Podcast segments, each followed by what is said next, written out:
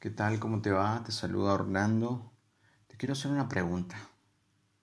¿Para qué vivirás? ¿Ya estás puesto a pensar en ello? Vivir el resto de tu vida para la gloria de Dios requiere cambios en tus prioridades, en tus planes, en tus relaciones, en todo. Algunas veces implicará elegir el camino difícil en lugar del fácil.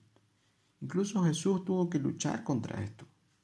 Cuando sabía que muy pronto habría que crucificarlo, exclamó, Ahora todo mi ser está angustiado. ¿Y acaso voy a decir, Padre, sálvame de esta hora difícil? Si precisamente para este propósito venido. Padre, glorifica tu nombre.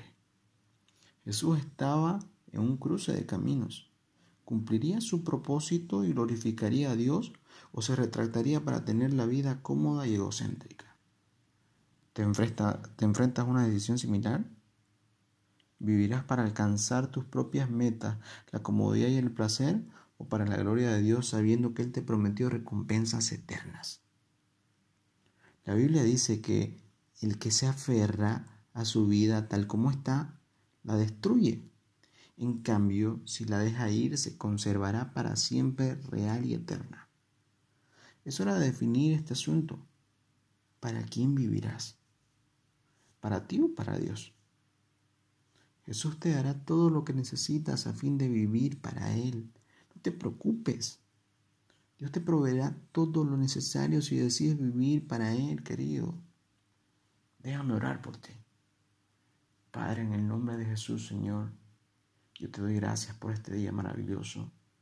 Y te entrego la vida a esta persona que está escuchando este audio, Señor, para que decida vivir para ti, para honrarte y glorificar tu nombre, Señor que todos los dones, talentos, Señor, los ponga, sean puestos a tu servicio, para ti, para exaltarte, Señor.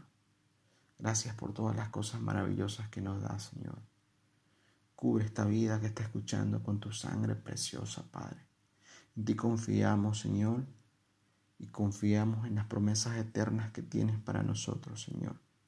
Y queremos vivir para ti, para tu servicio. En nombre de Jesucristo. Amém.